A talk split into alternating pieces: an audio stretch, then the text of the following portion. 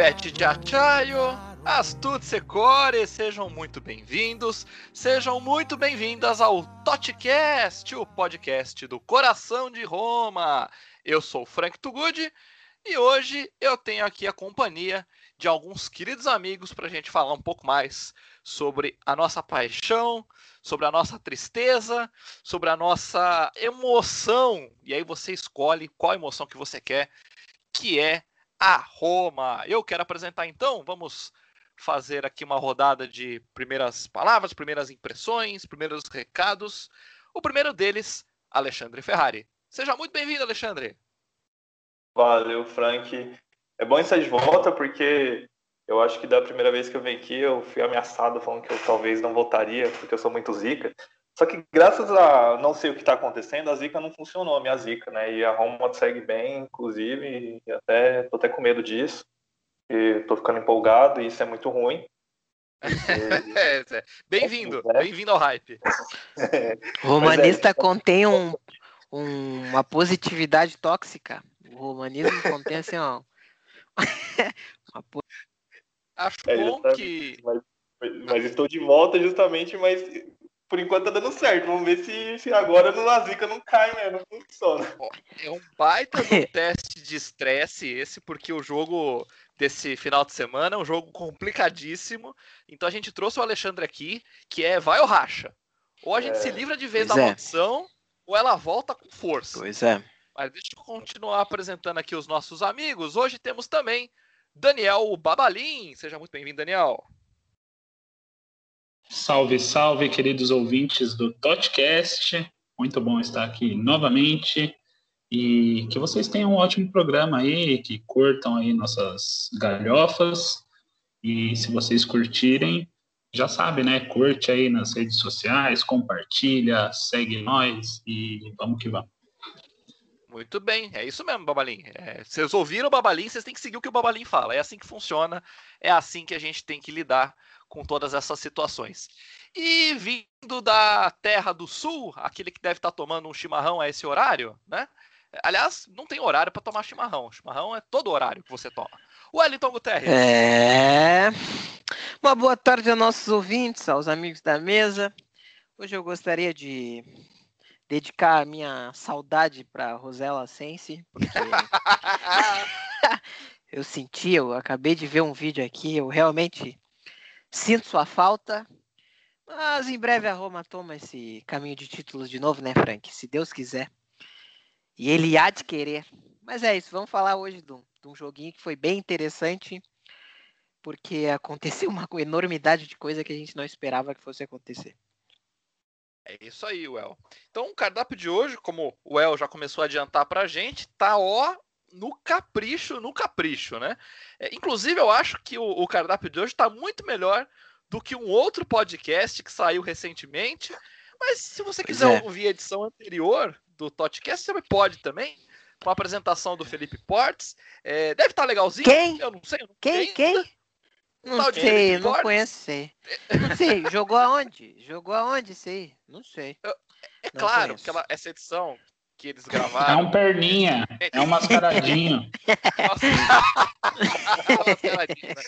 Ela não está tão legal quanto a nossa edição aqui, mas tudo bem, você também pode ouvir, afinal é uma semana diferente no Totcast. Então a gente está presenteando você para começar esse ano de 2021 com a baixa estima lá no alto. Essa é a nossa missão.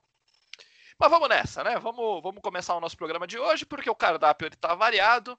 É, a gente vai falar um pouquinho sobre a vitória contra o Crotone, a maioral vitória sobre o Crotone, que 99% das pessoas esperavam, mas talvez não com os protagonistas que ela teve. Tem também uma prévia que nós vamos fazer aqui do jogo contra a Inter de Milão, que vai ser nesse domingo, no gostoso horário, no aprazível horário das oito e meia da manhã. Olha que oito beleza. Oito e meia da madrugada acorda. Você meia da madrugada. Você pode acordar cedo ou você pode nem ir dormir, o que é muito mais ah, eu e o Baba nós, eu e o Baba nós vamos estar tá na padoca ali, tomando um café, baixado, voltando do baile. E aí já vamos seguir pro jogo já, já vamos ver o jogo baixadinho já. Que oito e meia da manhã, parabéns para para esse. Quem que inventou o fuso horário, hein? Quem que foi o maluco que inventou o fuso horário? Mas enfim. E para terminar o programa, para concluir essa edição, a gente vai falar é, de uma vitória que está na história, literalmente. Foi o nosso último título levantado. Se você contar a Copa Bonsai, não vai ser o último título, mas dos que importam, a nossa Copa Itália de 2008, onde nós vencemos a Inter de Milão por 2 a 1 então a gente vai fazer esse resgate histórico aqui no podcast, que é justamente para a gente poder ir bem esperançoso para o jogo e aí claramente se decepcionar quando o apito final soar no Estádio Olímpico. Mas tudo bem, isso é um tema para mais para frente. A gente vai começar o programa de hoje então falando sobre a vitória contra o Crotone, 3 a 1, dois gols de Borja Maioral, um gol de Mictarian. A Roma está comendo a bola, mas é contra um time pequeno, certo? E que, quero saber o que, que vocês acharam dessa vitória. Vou começar com o Alexandre. Ale, é, deu pro gasto, né? Tá bom. 3 a 1 fez a obrigação. Não, e, foi, e, e você falou que foram dois gols né, do, do Maioral e ele ainda sofreu o pênalti, né? Do, Isso, do, do, bem lembrado, bem lembrado. Poderia ter pegado a bola e feito um hat-trick ali, mas o Mkhitaryan tá, tá, jogando demais, tem que bater. É, mas então, foi, foi um time, foi um time, vamos dizer assim, alternativo, né? Mas é, eu fiquei surpreso. Não, eu, eu, imaginava uma vitória, mas não tão, tão fácil assim. Foram 3 a 0 no primeiro tempo, se não tiver a memória ruim. A gente sofreu o, primeiro gol, no, o gol deles no segundo tempo, né? É, Exatamente. Exatamente. E aí mostra um pouco, mostra um pouco como a equipe tá bem, né? Tá bem entrosadinha, tá tudo funcionando, mas é como você falou, né? Foi muito pequeno, o Crotone, se eu não, se eu não tiver enganado, foi, era o Lanterna quando começou a rodar. É o Lanterna, né? Continua e, Lanterna. E, é, exatamente. É, então, é aquele, aquele jogo de obrigação, né? De vencer. É, mas eu gostei, principalmente do Maroto ter feito os dois gols. O Mkhitaryan, mais uma vez, é o cara que mais participa de gols da Roma, né, nessa temporada. Eu acho que se não tiver engano, são 17 participações em gols no total. 9 gols e 7 assistências esse ano, se não me engano. Ou 8 assistências. É... E aí mostra um pouquinho da força do elenco. E como o Fonseca deu uma. Fonseca que eu não sabia se ia ou não pro jogo, porque com aquela putaria lá da Covid, se ele testou ou não, né? Mas foi um time meio diferentezinho, eu acho, e o time com alguns jogadores diferentes que não estão acostumados a ser titulares. Eu gostei do que eu vi. É, é que não eu falei na, na, na introdução. Tá, tá, deixando empolgado, isso é perigoso. E esses resultados assim que deixam mais empolgado. Aí vem um jogo desse aí de amanhã e, e bota a gente na realidade. Estão deixando só... a gente sonhar. Estão deixando a gente sonhar. Só diria isso igual tal qual o mago, Ronaldinho Gaúcho. Mas é isso foi uma vitória obrigação mesmo. É, então, uh, jogo, jogo bom, né? Pô, golaço do, do Maioral, segundo gol ali. Pelo amor de Deus, que pombo sem asa. E deixa empolgar, mas é isso, é aquela empolgação com, com parcimônia, né? Porque volta naquilo que. Ai, agora eu não me lembro quem foi que falou, foi o Pedro, que o nosso, o nosso retrospecto contra as equipes que estão ali no top 6 é com o Fonseca. Foi ridículo, algum né? integrante de algum integrante de caráter duvidoso, com certeza. ah, com certeza, com certeza. E... Eu até deixei aberto esse retrospecto aqui para falar disso mais tarde. É, então, complicado. E daí, contra os pequenos, a gente está conseguindo ganhar, né? Mas, bom, é, melhor perder dos grandes e ganhar dos pequenos do que perder dos grandes e perder dos pequenos, né? Então, vamos fazer o quê? Vamos comemorar. É, da hora o jogo bom do, do Borja aí, que muitos criticaram, né? Eu não, imagina. Claro. forma alguma.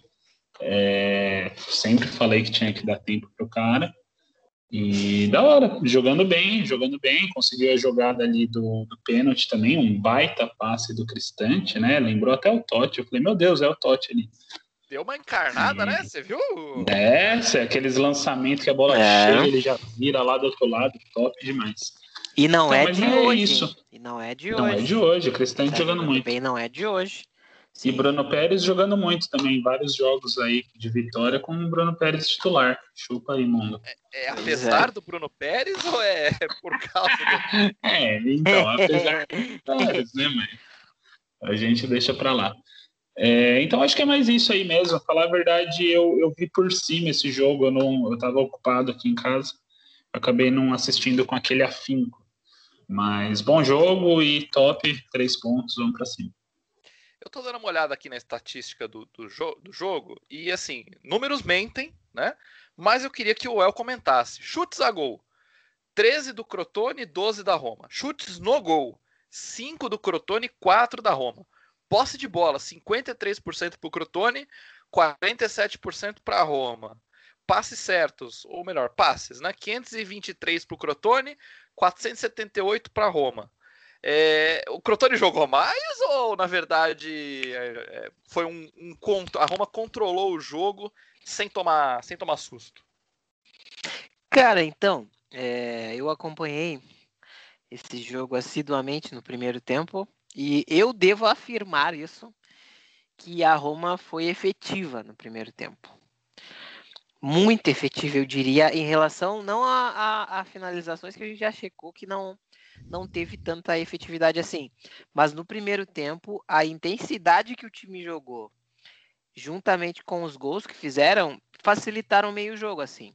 Mas o Crotone ainda estava tentando achar uma possibilidade de empate, de, de tentar retornar para o jogo. Só que a Roma, em alguns momentos pontuais do jogo, chegava e fazia o gol. Tipo, o gol do Maioral, o segundo, o golaço de, de fora da área, foi totalmente inesperado, mano. Ninguém tava. Ainda mais vindo do Maioral. E aí. aquele, Coitado, aquele... pô, não, que isso. Não, ele tá bem, ele tá bem. É, eu tô sendo injusto. Mas aquele gol foi um banho de água fria pro, pro Crotone. Que já é um time que deve ter o psicológico bem abalado, né? Ainda mais por ser o último colocado do italiano.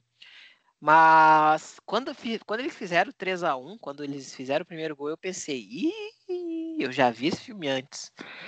Mas aí, graças a Deus, não deu tempo. Mas a Roma não dominou tanto, mas segue sendo intensa da mesma forma que nos últimos jogos, sabe?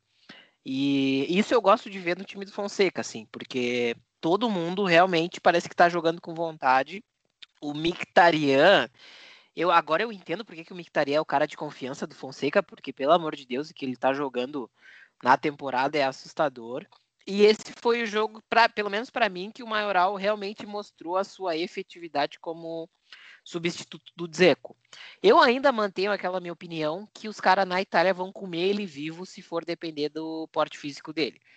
Mas nesse jogo não dependeu e ele saiu muito bem. E eu queria só ressaltar um cara, o Vilar.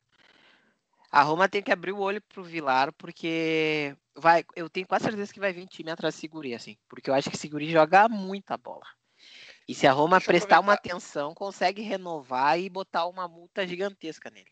Deixa eu aproveitar essa tua levantada de bola aqui. A gente tem dois titulares do jogo contra o Crotone que chegaram no clube com mais ou menos o mesmo status, com a mesma ideia na hora da contratação. Carles Pérez e Gonzalo Vilar. É, a impressão que eu tenho é que o Pérez chegou um pouquinho mais pronto, ou um pouquinho mais de, de é, expectativa sobre ele, mas nem tanto assim. É, já inverteu? Agora o Vilar é que tá, tá, tá na dianteira ali entre os dois? Ah, ao meu ver, sim. Eu acho, eu acho assim que o Carlos Pérez, ele. Eu acho ele bom, mas eu acho que ele ainda não condiz muito com a expectativa que a gente tinha sobre ele, sabe? A gente tinha alguma expectativa? Ah, é que ele era da, ele era da Lamásia, né? Quem é da é, Lamásia, tipo. É. A gente espera muito do, desses, desses jogadores de base do Barcelona, assim. Então, tipo, ele foi muito elogiado nos jornais espanhóis e tudo mais. E o Vilar, eu não tinha a menor noção de quem era o Vilar, sabe? E aí, agora Desde o, desde o jogo contra a Juventus da temporada passada, que ele foi titular, eu já achava ele muito bom jogador, porque ele fez um jogo muito bom.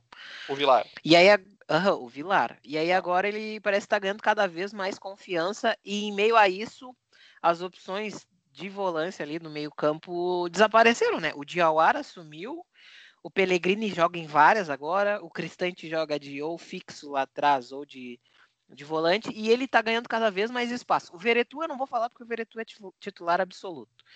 Mas o Vilar tá ganhando esse espaço e, cara, ele joga muita bola, ele é novo ainda. Então, tipo, a Roma tem um baita de um jogador em mãos, cara. Um baita de um guri em mãos. É eu verdade, tenho medo eu... disso. Eu tenho medo disso. É eu verdade. Roma, eu não, eu, eu, é eu, não gosto muito de. Eu não gosto muito de concordar com o El. Mas eu vou ter que concordar que com ela. Que que é, é o Vilar tá jogando muita bola mesmo, assim. E, e para quem não assiste os jogos e tal, é, às vezes fica difícil de ver, porque ele não tem participado muito nos gols, talvez nas, nas estatísticas eu não, não acompanho aí para saber, mas é aquele cara que passa segurança no meio campo, né? A bola chega no pé dele, ele desafoga bem, consegue fazer um driblezinho ou outro para limpar a jogada inverter a, a, bola. Então você vê que ele sempre consegue é, melhorar a situação da jogada quando a bola chega no pé dele e tá jogando muita bola mesmo. É, concordo com isso aí que o El falou. Seria interessante a Roma se precaver, porque senão logo mais a gente perde jogador para um time com mais dinheiro e mais é, sensualidade. E pega o retrospecto da Roma, cara, sabe? Com um jogador bom que possa realmente gerar uma venda muito grande. Pega o retrospecto da Roma nisso, cara na primeira oportunidade que os caras vierem com um cacho de banana pra gente, a gente já vai vender. É. Basicamente. E isso é um perigo, cara. Isso é um perigo. O, Pérez, quando ele chegou na temporada passada, se não me engano, ele até marcou gol um primeiros jogos dele, na estreia ou não. Ele até, ele até jogou mais na temporada passada, acho que ele marcou mais gols. Mas é isso que o Baba falou. O, o Vidal, ele não. Você olha os números dele assim, você vê, pô, não tem nenhum gol, não tem nenhuma assistência. Mas ele é um cara que já tá jogando, ele já tá. Ele já é um dos nomes assim que o Fonseca já sempre, sempre tá usando, né? Quando ele não tá como, como titular, ele sai do banco. Ele já jogou 20 jogos né, nessa temporada. Se não me engano, a Roma fez 22 ou, sei lá, 21 ou 22 jogos. Ele, ele sempre tá aparecendo, ele sempre tá entrando.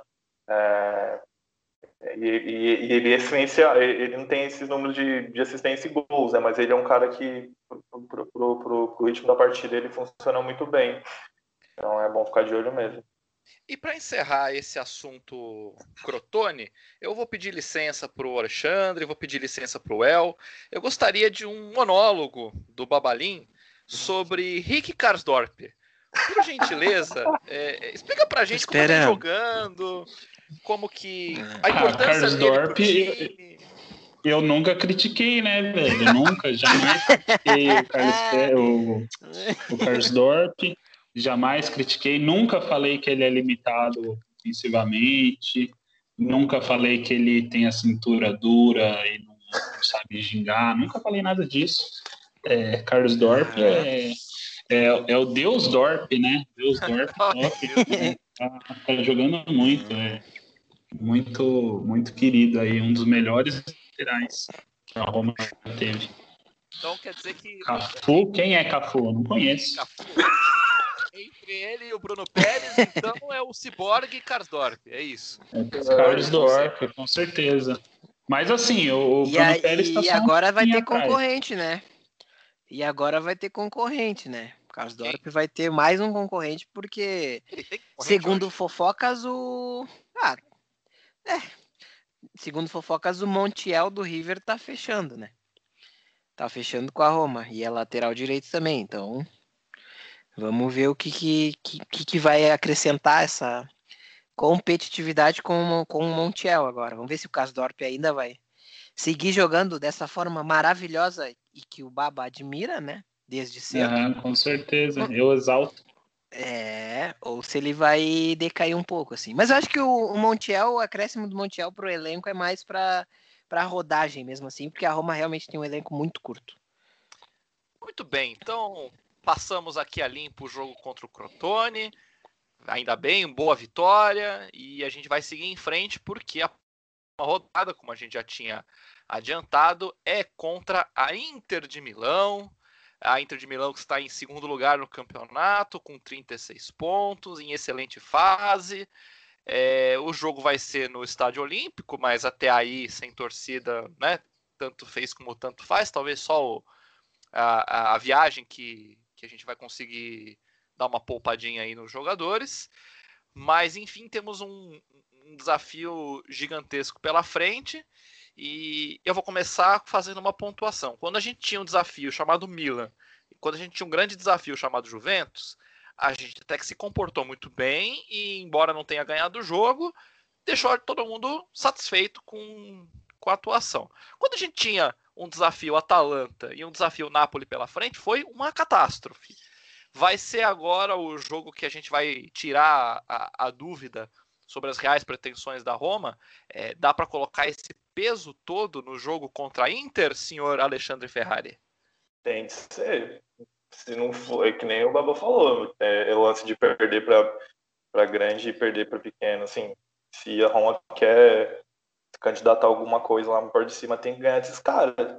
E, e, e, por mais que contra o Milan a gente conseguiu aquele empate, daquele jeito que foi aquela partida, da Juventus já tenho um pouco de raiva, porque a gente jogou muito, se não me engano, chegou a ficar na frente, acho que tomou um empate, tomou um empate 2 a 2 é, mas tem que ganhar esses caras. É, é, o jogo de amanhã, assim, eu falei, assim, eu, eu tô empolgado, mas eu tento, quando eu fico sério, assim, tentar me colocar no lugar, porque esse tipo de partida que é o tipo de partida que a Roma tem que começar a vencer. É, é um jogo direto, é um jogo que, que, que, que, que é contra um, candidato ao título, né, que estava jogando muito bem, perdeu um jogo em sei lá quantos jogos aí, mais de 10 jogos que não estava sem perder, perdeu agora para São Pidório. Mas eu, apesar dos. Apesar, eu, acho que o Pedro falou. Vocês falaram que o Pedro relembrou disso, eu tenho muito medo do quadro retrospecto, porque com esses caras a gente parece que treme. Sabe, desde 2018, 2019 para cá foram três vitórias em jogos assim que às vezes nem importava nada, duas contra a Juventus nas rodadas finais. Então, é, eu acho que, que, que, que, amanhã é um jogo fundamental para a gente ter, ter que vencer para parar com esse negócio dessa oscilação, assim, que o torcedor da Roma está acostumado, sabe? De ganhar pequeno e quando vai pro grande fica. É, lá, não, não, bate de frente, mas eu. Fica um bunda mole, né, Ali? É, Isso, um bunda eu, mole. eu que não era assim, é, exatamente. Vamos, vamos no literal, vamos no literal. Vira um bunda mole. Mas se o time conseguir repetir essa intensidade que tem mostrado nos últimos jogos, eu fico empolgadinho, hein? Vai valer a pena acordar cedo pra assistir essa porra aí, se, se continuar do jeito que tá jogando essa intensidade aí nos últimos jogos. Babalim, como é que nós vamos fazer para segurar o Lukaku? Ou, ou ele não é o Ixi. principal problema? Ah, Lukaku é forte, né, cara? Vai ser difícil. Eu não sei, da, da, sua pergunta lá, eu acho que é bem isso mesmo. Esse jogo é um tirateima aí. Ah, no, nos dois primeiros clássicos, né, contra o Milan e contra a Juve, a gente não ganhou, mas saiu com aquele sentimento de, pô, jogamos bem, Contra a Juventus até acho que a gente merecia ter ganho, né? Contra o Milan foi um pouco diferente, né? A gente correu atrás de empatar o, a partida várias vezes, então a gente nunca teve na frente, mas saiu com aquele sentimento, ah, se pans esse ano a gente vai, vai conseguir bater de frente. E daí na, nos outros a gente jogou mal pra caramba, né? Então acho que é um tiratema, acho que é jogo muito importante é, mas acho que dá para ganhar, dá para ganhar, tem que ter esperança. Romanista é iludido mesmo, né? É isso, se a gente não viver de ilusão, a gente vai viver do quê? De título? Não é, né? Porque estamos aí desde 2008, que nem vocês bem falaram. Então a gente vive dessas ilusões, dessas pequenas alegrias. E é torcer, assim, eu acho que se, se o time fizer que nem o, o caramba, é, que nem o, o, Pedro tinha falado isso de perder do, dos times é, grandes e ganhar dos times pequenos. Uma hora isso tem que mudar. Uma hora isso tem que mudar e se a gente quiser é, ter uma, uma pretensão um pouco maior nessa, nessa temporada. E, e eu acho que isso passa justamente por a gente ter uma intensidade parecida com as que a gente apresentou na, nas últimas partidas e, e, continuar tendo grandes atuações dos nossos principais jogadores, né? O Mictarian, por exemplo, tem jogado muito, vai ser um jogador importante. Se os nossos bons jogadores estiverem inspirados e os nossos não tão bons jogadores não fizerem tanta merda, né? O Bruno Pérez aí, etc. É, e os goleirão também, né? Que nossos goleiros têm dado umas rameladas às vezes aí. Aham. É, tanto então, um quanto o é, outro. Tanto um quanto o outro, exatamente. Então, é, passa por isso, velho. Para ganhar jogo dessa magnitude aí, é, é a, a tolerância para erros é muito pequena. Não pode cometer erro nenhum e tem que estar num dia inspirado. E vamos que vamos. Well, amanhã é sangue no olho, tapa na cara e vela acesa para os deuses do futebol nos Ai, Amanhã é aquela resenhazinha antes do jogo de vamos caralho, mete um Pai Nosso, todo mundo abraçado. e já vai pro jogo com sangue assim, ó, com sangue no olho. Apontando que pro eu... céu. É, com aqui, ó, apontando pro céu mesmo. Mas eu acho que é o jogo para ganhar, velho. É o clássico para ganhar. Eu acho que a Inter do cabelo de boneca Antônio Conte tá num momento bem estranho, bem estranho, porque para um cara que ganha 12 milhões e meio, a Inter é, oscila demais. É, tá em crise com o Eriksen agora, que quer ir embora já. É, o Conte deu um xingou o Vidal numa, numa coletiva e o Vidal respondeu no Instagram. É, por mais que o Lukaku e o Lautaro carreguem nas costas o time, o time está oscilando bastante, bastante mesmo. E a Roma tá nessa crescente, né, cara? E ainda mais pelo jogo sem casa. Aí eu vou dar uma de Pedro Humberto e eu acho que a Roma tem que ganhar esse jogo, porque a Inter não tá num momento tão favorável quanto a Roma. E eu acredito que por ser em casa vai ser um jogo que a gente consegue separar qual o nosso objetivo, assim. Porque se a gente ganha esse jogo, a gente vai ganhar uma moral imensa e vai realmente deixar o clima pior ainda na Inter, e eu acredito que a Roma tem esse potencial. O meu maior medo é o ataque deles, com certeza, porque não é só um problema, são dois, né? Porque o Lautaro também é outro que tá jogando muito. Vai vindo um, um hat-trick, se eu não me engano, porque o último jogo acho que foi 6 a 2 deles. Então, é complicado, cara. É complicado. Eu acho que dá, mas é o que o Baba e o Ale falaram. É jogo de que o erro tem que ser mínimo, é jogo ganho por detalhe e por vontade. Porque se for separar por elenco, obviamente o elenco deles é melhor que o nosso. Mas vontade a gente tem que ter mais, ainda mais sendo em casa. Pergunta livre para vocês: a nossa zaga tá mais para confiável ou vocês têm pé atrás com Smalling, com Bula, Mancini? Como é que vocês enxergam a zaga para esse jogo? Um de cada vez, tá? Pode. Para mim tá, tá mais para paçoqueira. Para mim tá Oi. paçoqueira. Vamos lá. Entrega as paçoca sim. É, parece que ano passado nossa zaga estava um pouquinho mais é, mais consistente. Esses últimos jogos aí a gente tem tomado gol mesmo das equipes mais fracas. A sorte é que a gente está compensando lá na frente, mas você vê, todo jogo a gente dá uma ramelada ou outra e os caras criam chances boas, então eu tenho medo. É, a Roma, só colocando em números assim, só para você ter uma noção, a Roma nesses, nesses é, em 22 jogos que fez, tomou gol, só não tomou em 8. Esse, nessa, nessa última, nessa sequência, numa sequência de seis jogos aqui, a última não, oito, oito jogos nos últimos sete jogos, a gente tomou 12 gols. A gente fez muitos gols, foram 17, mas 12 gols.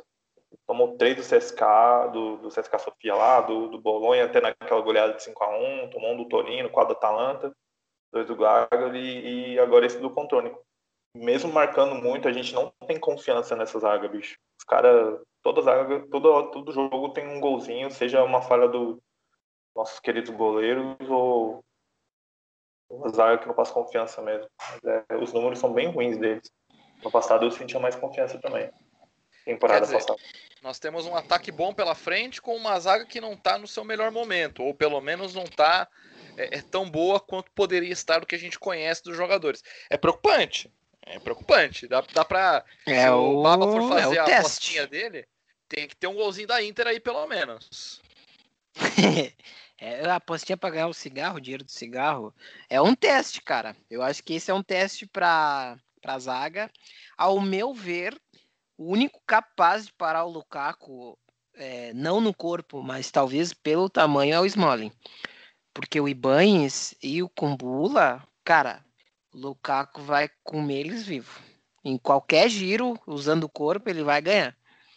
Mas do Smalling eu tenho um, eu acho que o Smalling pode ganhar em relação a, a pode igualar essa, esse duelo no, na força. Mas o Ibanes e o Kumbula ainda não estão prontos para enfrentar um, um atacante igual o Lukaku assim na, na frente assim, porque uma coisa é tu enfrentar o, é tu treinar com o Dzeko, sabe? Outra coisa é tu enfrentar um cara que além de ser grande é rápido. Então, tipo, é, é, é, não só um problema, são dois problemas que eles vão ter que encarar. E é uma zaga jovem também, né? O Ibanez e o Kumbula são, são jovens, então, tipo, a gente vai ter que realmente, olha, é, jogar com muita atenção, muito mais atenção e, e ver se não entrega nada das nenhuma paçoca para eles, porque senão eles vão aproveitar. Vamos então para uma rodadinha de palpites, porque aí a gente pode se concentrar no, num, num assunto um pouco mais gostoso. Alexandre, quanto que vai ser o jogo amanhã? Eu quero cravar o palpite para poder almoçar bem amanhã. 3 a 2 para Roma. 3 a 2 gostei da gostei da, da variedade aí de números nesse placar, porque né, a gente vai sempre 1 a 0, 1 a 1. Ah, o Ale gosta de emoção, né? Meu Deus do céu. Oito e meia da, da madrugada e os caras tomando Passando já, por isso. Eu, eu, uhum. eu daqui, mano, meu vizinho de baixo vai me odiar amanhã. Sim. Meu Deus, oito e meia da manhã já acontecendo esse tipo de coisa. Jesus. Daniel Babalim, quanto será o jogo de amanhã? E, aliás, não só quanto vai ser o jogo de amanhã, mas qual você vai apostar? São duas coisas que podem ser diferentes. Ih, morreu o Babalim? Alô? Aí. Tá, tá Opa, tá, alô, alô, alô. Tava falando com o microfone desligado, né? Burro demais. Ah, mas enfim, amanhã eu acho que a boa é, é para aposta aí de ambas equipes marcam. Eu acho que ambas marcam, não sei quanto que tá pagando, mas deve ser um, ali por volta de 1,50, 1,60 para cada um apostado. Acho que é uma boa. É, quanto a palpite pro jogo, eu vou ser ousado. Eu acho que vai ser um para Inter, um, dois, três, quatro para Roma de virada. Não acredito. Nossa Inter sai na frente senhora. e a gente vai dar tudo certo para nós. Vamos começar a meter gol e vai ter gol do Bruno Pérez e tudo mais. É top. 4 1 que se almoçou hoje, Daniel Babalim? Ah, tem que. É isso, né? A gente tem que se, tem que se entregar. Tomou ao, um negocinho. Tomou um negocinho. Tem que, tem... É sábado, né?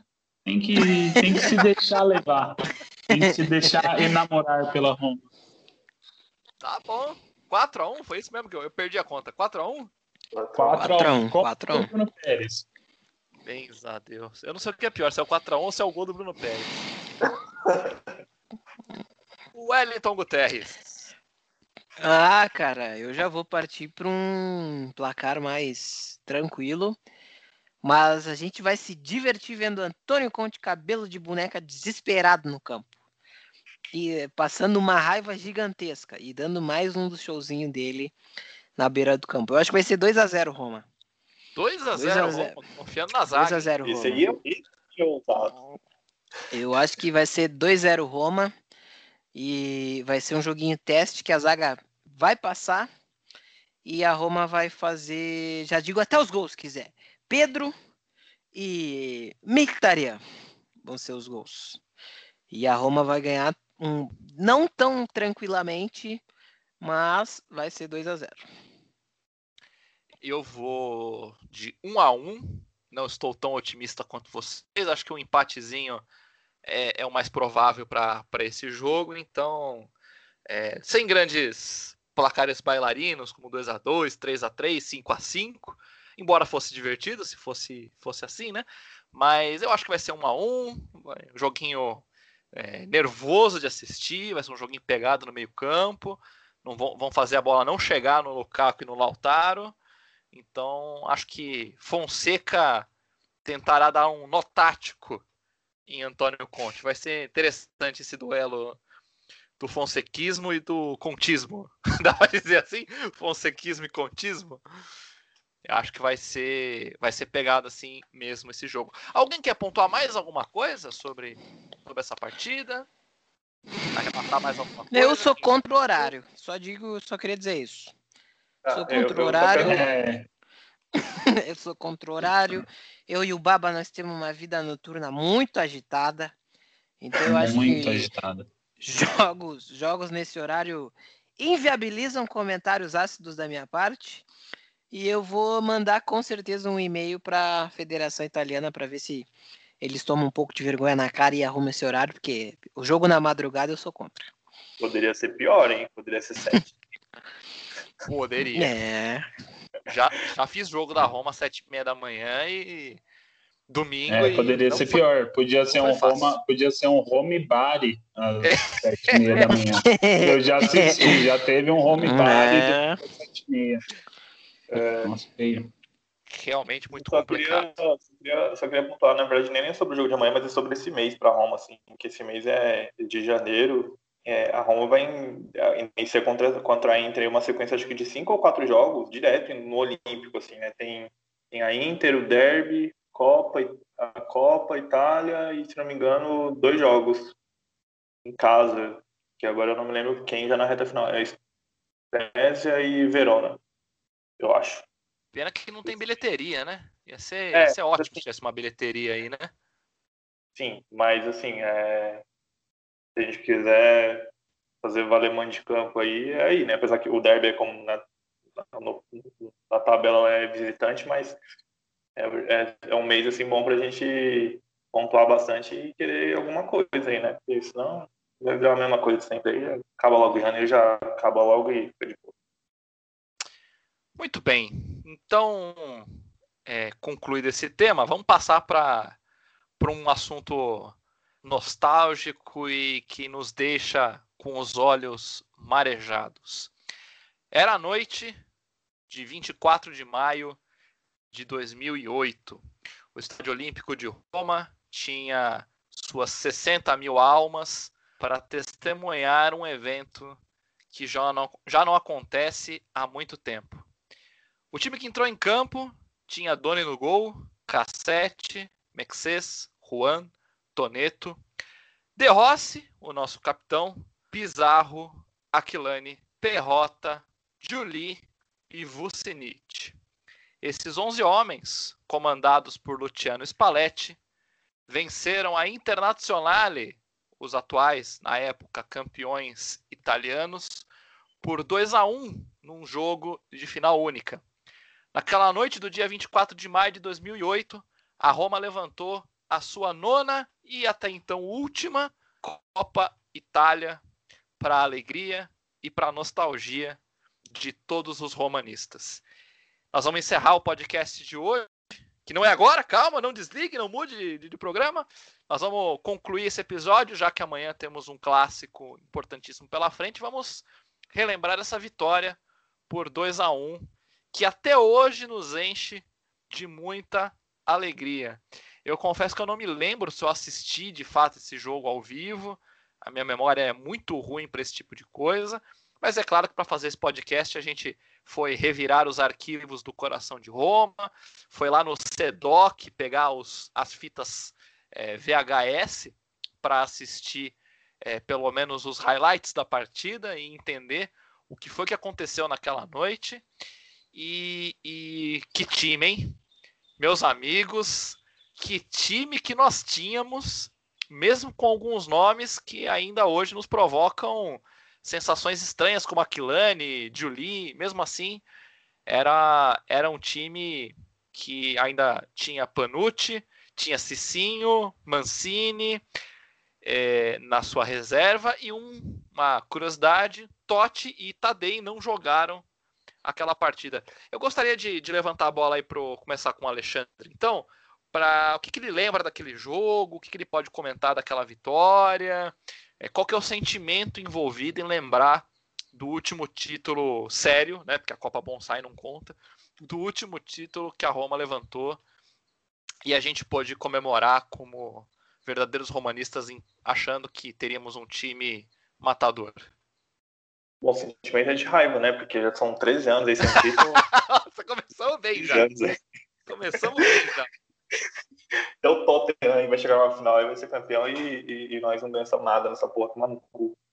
É, não, mas brincando. Na época eu, eu não assisti esse, essa partida. Eu até, na, no primeiro podcast que eu participei ano passado, até eu lembro de, de falar um pouco sobre isso, que, que eu só fui, eu só, eu só, pude, eu só tive a oportunidade de ter contato com a Roma, assim, de assistir jogos em 2000, a partir de 2010. E o meu primeiro jogo foi aquele jogo contra, contra a Inter, que a gente chegou de 2 a 1 um gol do Caluca Tony, que a gente perdeu aquele campeonato lá, que é a desgraça do campeonato também, aquela da Série A, o escudeto, né? É, mas aí, é, nos últimos anos, eu sempre estudei, eu sempre fiz questão de estudar um pouquinho, eu, eu faço questão de catalogar algumas informações sobre a Roma, de partidos, escalações, essas coisas, e quando eu fiz a temporada 2007-2008 e 2000 6, 7 lá, eu, eu, eu, tenho um pouco de lembrança dos arquivos que eu lia dos jornais italianos, dos arquivos de, de internet que eu leio. Eu lembro que aquela Copa foi uma Copa é, que a gente quase caiu nas oitavas, que a gente perdeu o primeiro jogo com o Torino é, é, nas oitavas de final, só que na época era, não é isso, na época não é que nem hoje, né, que é jogo único.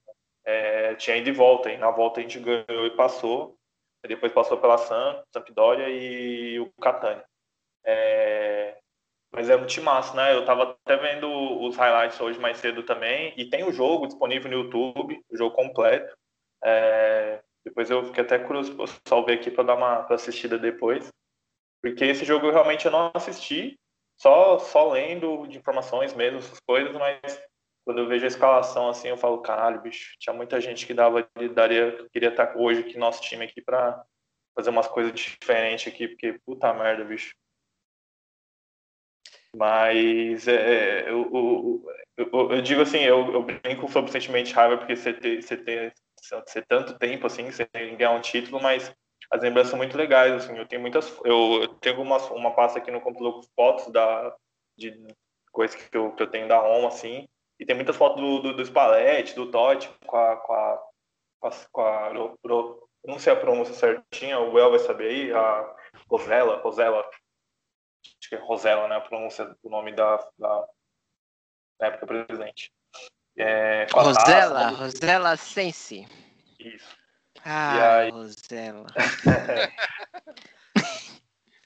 As lembranças de um título são boas, mas é triste saber que um time como a Roma, que, que pontuou times bons ao longo desse tempo, não, não conseguiu chegar de novo numa final, enfim.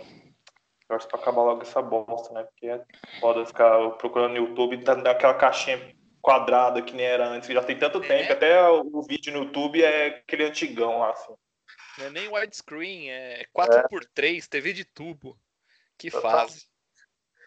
Babalim, nós temos naquela noite os gols de Mexes, o cabeludo francês, nosso zagueiro, e fumante que nem Raja Nainggolan, né?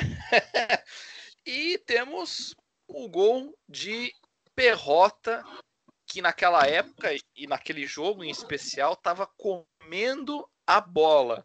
Fala um pouco pra gente sobre esse time. É, dá ah, orgulho, né, é... né? De alguns jogadores. Pô, Perrota. Com certeza, com certeza. Perrotão aí, o maior Simone do mundo.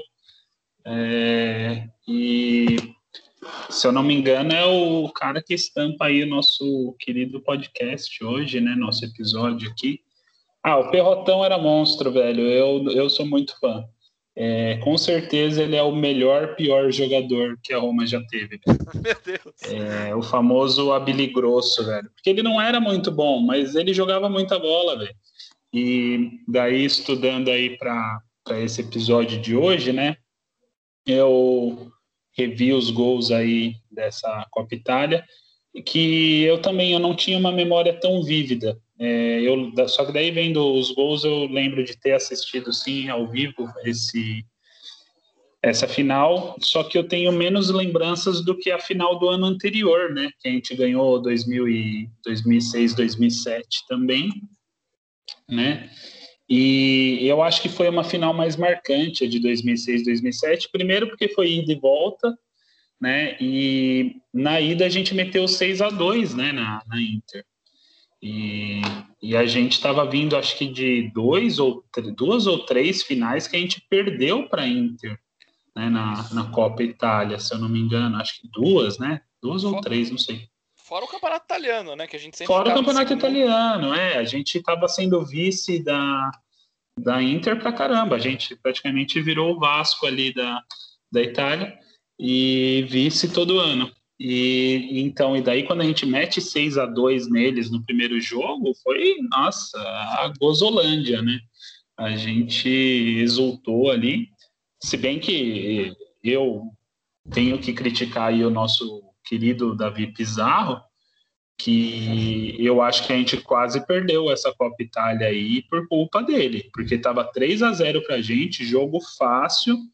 O filho da mãe me pega e me toca uma bola para trás, recuada para o goleiro, ridícula, fraquinha, que o, o Hernan Crespo, na hora que viu o Pizarro virando para trás antes dele dar o passe, o Crespo já está correndo, intercepta a bola e faz o gol porque sabia que o, que o Pizarro ia, ia cagar nas fraldas ali, e aconteceu. E, enfim, e daí ele conseguiu diminuir, né, fez um 3, sorte que daí depois a gente fez mais gols ali, e, enfim, e daí estudando aí para esse episódio, eu, eu revi os, os jogos, e eu trago aqui um, uma informação, uma estatística interessante, que depois Números. carece carece a gente é, ir atrás de confirmar, mas se eu não me engano. O Datababa o, informa. O Simone Perrota, eu acho que é, carece é, confirmação, a gente vai checar isso depois. Mas se eu não me engano, ele é o único jogador a marcar três gols em três jogos de final de Copa seguidos caídos no chão. Os três gols dele no primeiro jogo de 2006, 2007 foi caído no chão. O jogo, o gol na volta, né, que a gente ganhou de 6 a 2, na volta a gente perdeu de 2 a 1. O gol dele também foi caído no chão. E nesse 2 a 1 de 2007, 2008, né, de jogo único, é, o gol dele também foi num carrinho. Então, três gols, os três caídos no chão, que era ali a, a trademark dele, né? Era o, o, golpe especial dele era fazer gol caído no chão. monstro gigantesco. E, e às vezes falta isso no nosso elenco, né? Um jogador que às vezes não é um primor da habilidade, mas a entrega e, e, o conhecimento de jogo, conhecimento tático, de posicionamento, de saber tá na hora certa, no lugar certo, do, do Simone Perrota era impressionante, cara. Impressionante. Tanto, tanto ele sabia estar no lugar certo na hora certa, que ele conseguiu de gaiato entrar num time é, da seleção italiana que foi campeão mundial. Né? Então, você vê, quer, quer mais estar no lugar certo na hora certa do que isso? E fazendo tem, a coisa né? certa, né? Fazendo a coisa certa. É monstro.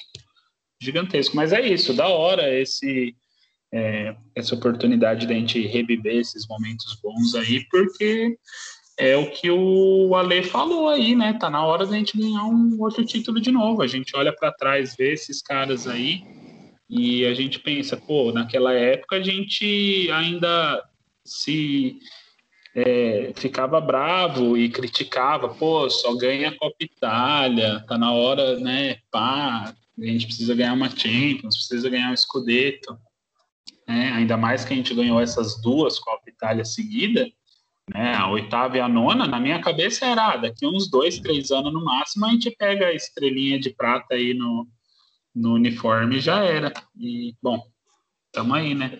Aguardo, aguardo até hoje. Well, o gol de Mex... Peraí, peraí. Lembra que alguns episódios atrás eu tinha reclamado que um maluco tava passando de moto aqui atrapalhando a gravação? Então, esse cara não desistiu ainda. Ele continua passando com essa desgraça dessa moto. Ah, eu vou botar umas taxinhas para tropeçar lá. Enfim, eu ia perguntar pro El Guterres. Well, é, Eu. o gol do Mexês foi um puta de um golaço.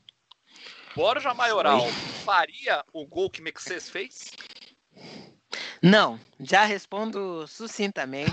Não faria. Mexes, para falar a verdade, era um dos nossos últimos zagueiros, foi um dos mais técnicos, eu diria. Ele, Juan, são, eram dois zagueiros muito, muito técnicos. Ah, sinto saudade de Felipe Mexes. Nunca vou me esquecer da face dele em plena Roma e Sampdoria, caindo lágrimas nos olhos, o que me dá vontade também de chorar. E eu sinto raiva do Ranieri, inclusive, até hoje, por causa disso. Mas. Tem raiva do cara, velhinho? Não, não, é. Velhinho não. Cassano, Pazini, Ranieri, olha, são três assim, ó. Que eu tenho uma raiva, mais uma raiva, porque tava tudo certo. Aquele ano lá, Lê, Tony fez o gol contra a Inter, tudo dando certo. Roma chegando pro título.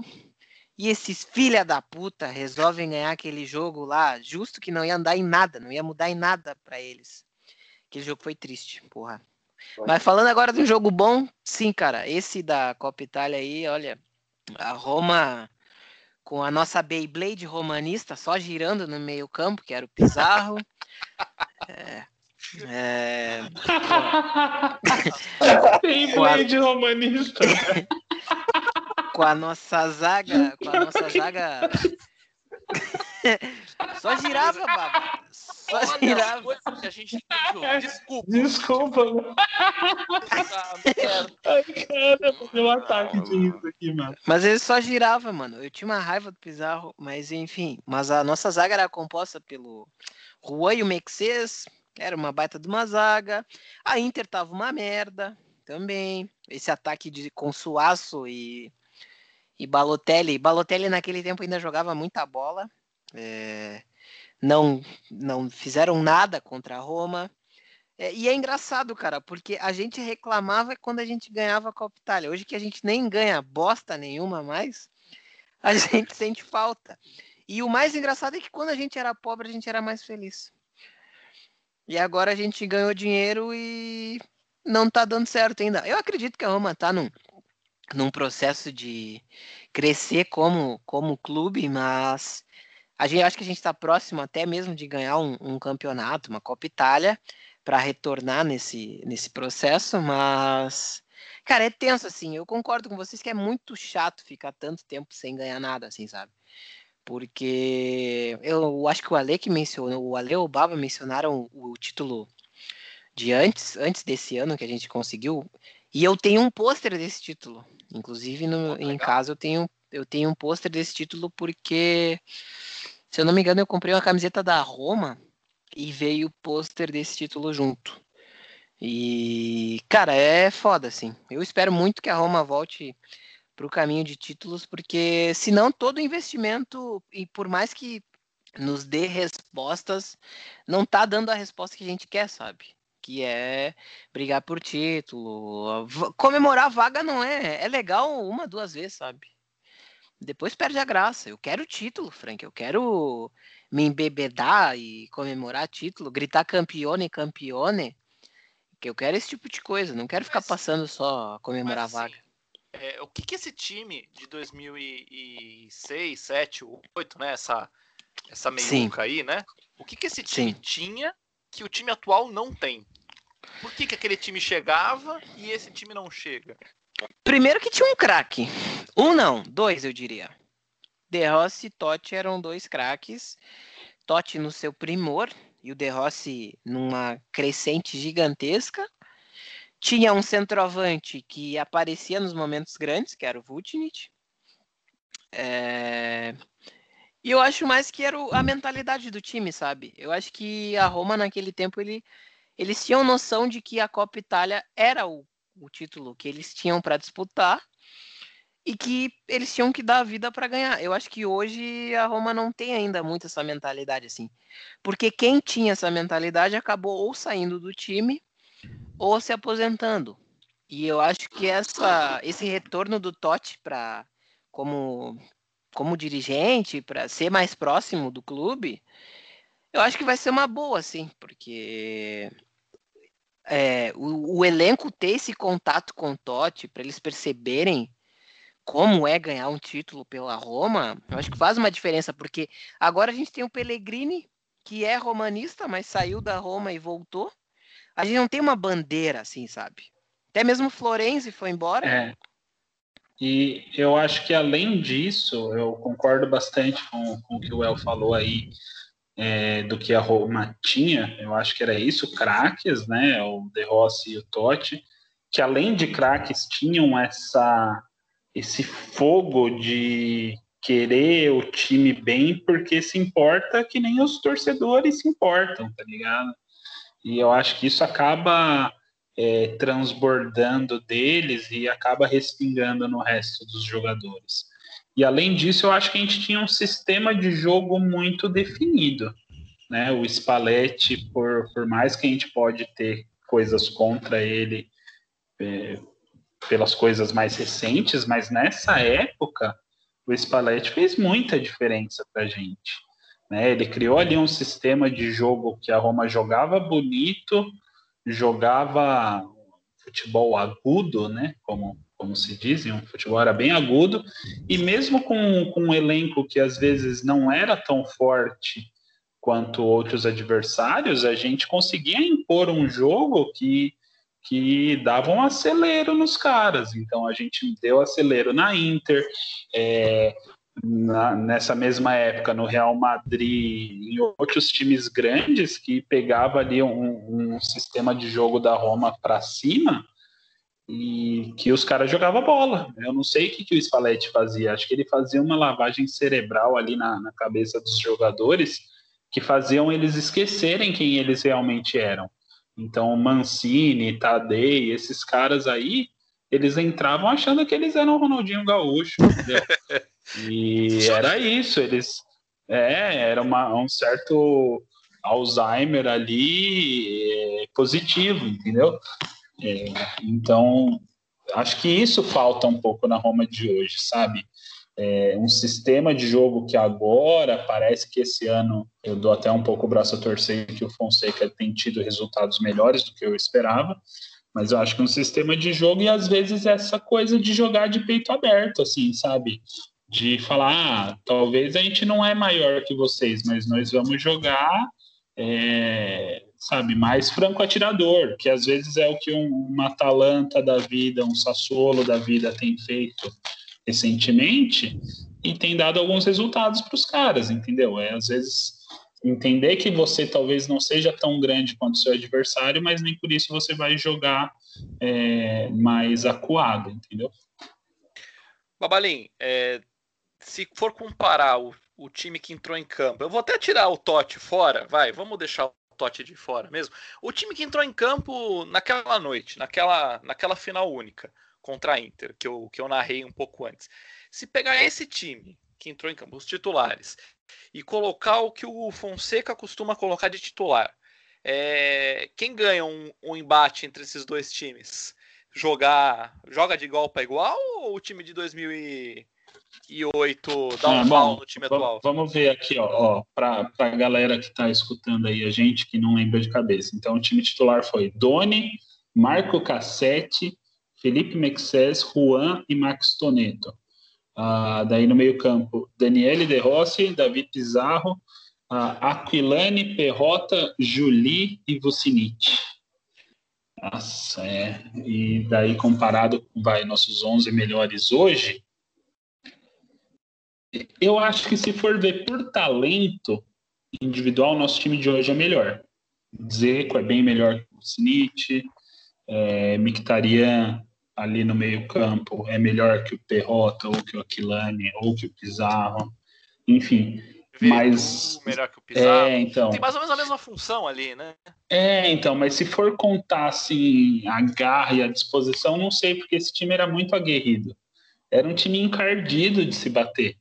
Era encardido, mano. Até o Doni, que fez umas cagadas, tinha uns dias que ele fechava o gol também.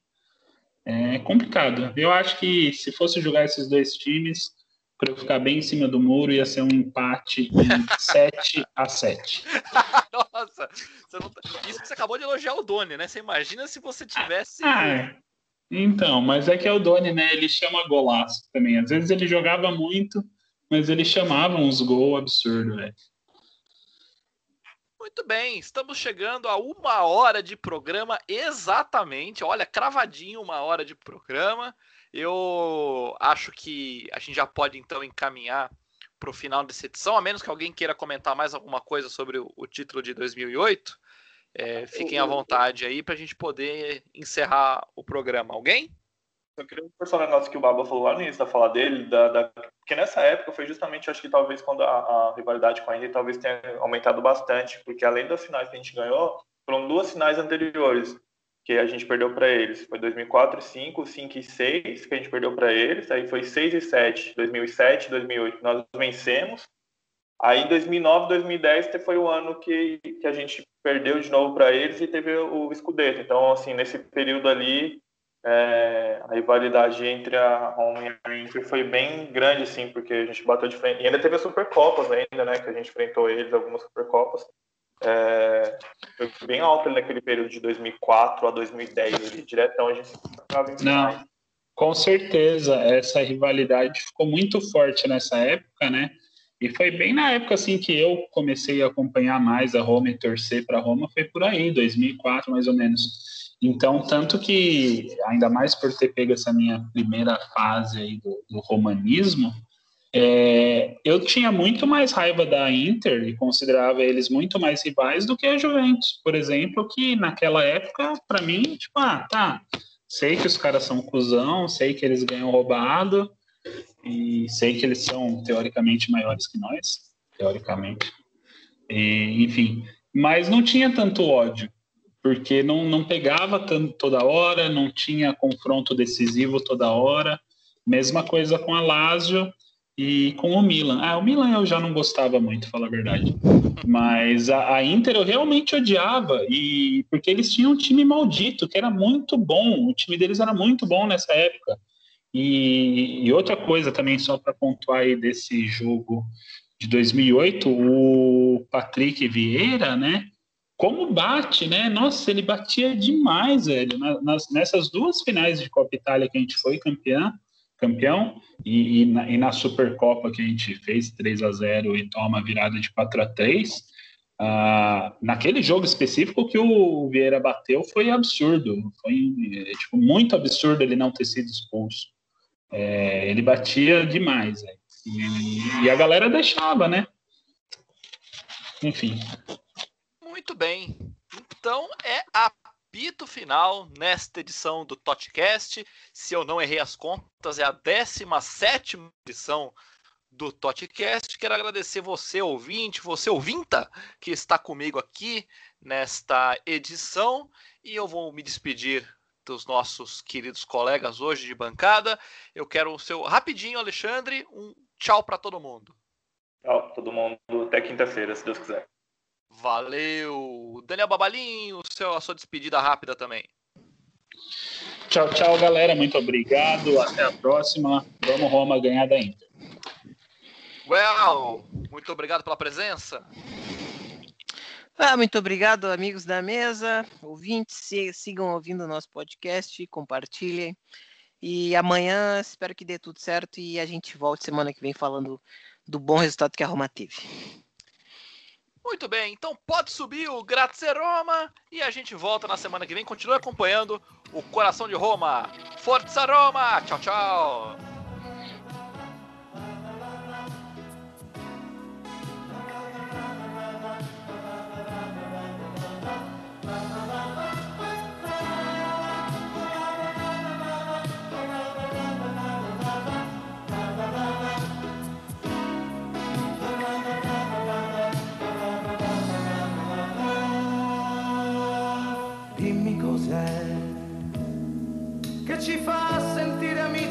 se non ci conosciamo, dimmi cos'è che ci fa sentire uniti anche se siamo lontani, dimmi cos'è, cos'è che batte forte, forte, forte in fondo al cuore, che ci toglie il respiro e ci parla.